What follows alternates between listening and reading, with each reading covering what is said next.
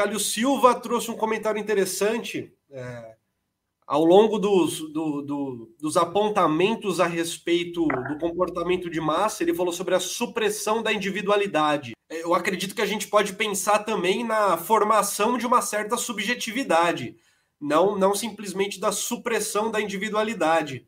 É, o, o bolsonarismo ele forma também alguns tipos de subjetividade que cultuam o líder, mas que não cultuam o líder na perda da sua própria existência, mas enquanto positividade de sua existência.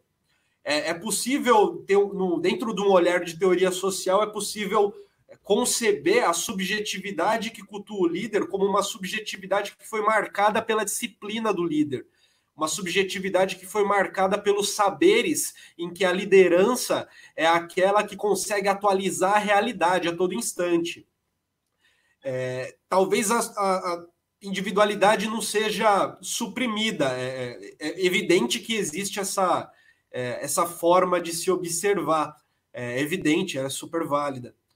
Mas também é possível olhar so, sob um prisma, através de um prisma, na verdade, de que, em vez de uma individualidade suprimida, foi formada uma subjetividade que de fato é violenta, uma subjetividade que de fato acredita acredita muito mais que verifica. E isso não é novidade, né? A história da humanidade, ela sempre teve momentos em que a subjetividade que acredita foi superior à subjetividade que verifica. A Idade Média é um bom exemplo sobre isso em alguns momentos, em alguns locais. Era muito mais comum você ir todos os dias à igreja na Idade Média do que você ficar na sua casa trabalhando todos os dias, né? Aconteceu um dado um momento na história em que isso eu estou citando como um exemplo para mostrar a importância e a materialidade da crença, né? a materialidade de se ir todos os dias à igreja, por exemplo. Houve um momento em que ir todos os dias à igreja parou de fazer sentido e trabalhar todos os dias, 8 horas por dia, 16 horas por dia, talvez, é, passou a fazer mais sentido, passou a ser algo mais vigente na nossa sociedade. É, eu acredito que a gente pode ver como uma supressão de individualidade, mas também como uma formação de uma subjetividade bem específica, de uma, de uma subjetividade possível. Algo a complementar, Caio? Não, perfeita visão, né? As literaturas clássicas, elas costumam sim apontar para essa supressão da individualidade, de um eu sendo desconstruído em virtude da, da formação homogênea da massa, mas como né, você colocou e bem, há muitas questões uh, de identificação, né, de, de aceitar, de, de ir em contra essa subjetividade pessoal com base no que é fomentado pelo externo. Então, algumas pessoas né, dentro da massa, elas acabam né, se identificando com posturas, com afetos desse líder e se autorizando a ir de encontro a comportamentos que até então eram velados, né, comportamentos muitas vezes relacionados a preconceitos, a estereótipos, a segregação, toda essa questão, e às vezes o líder acaba né, é, passando para as pessoas.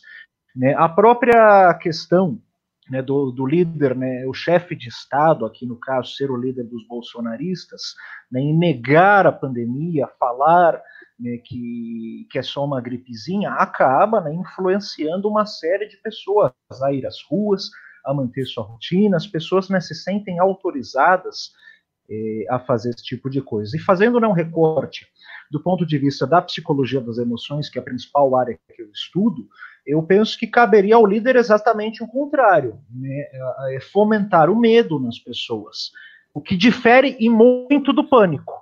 Tá? O pânico ele é preocupante, ele é patológico, ele paralisa, ele faz as pessoas terem comportamentos né, compulsivos, acumuladores. Mas frente a uma pandemia uh, que, que, de uma hora para outra a gente né, se vê é, mobilizado a mudar os nossos comportamentos, mudar a nossa relação de trabalho, nossa relação afetiva com as pessoas, desde a forma de, se, de, de cumprimentar uma pessoa, o medo ele é uma emoção importantíssima frente a essa situação social.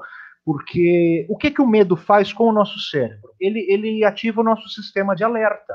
É, ele, ele avisa a gente que tem um perigo, que tem uma ameaça, uma possibilidade de dano ao nosso eu. Então, é muito mais fácil eu lavar minhas mãos, eu evitar sair, eu evitar cumprimentar o outro, eu evitar aglomeração, utilizar máscara, quando eu estou motivado pelo medo. Porque o medo, ele, ele, ele provém essa cautela necessária para a mudança de hábitos, que se dependesse apenas do cognitivo, da razão, do pensamento, do comportamento, não daria tempo. Então, a emoção do medo, e costumo caracterizar a emoção como a inteligência do corpo, ela, é, ela é fundamental nesses tempos de pandemia para as pessoas se protegerem protegerem os outros.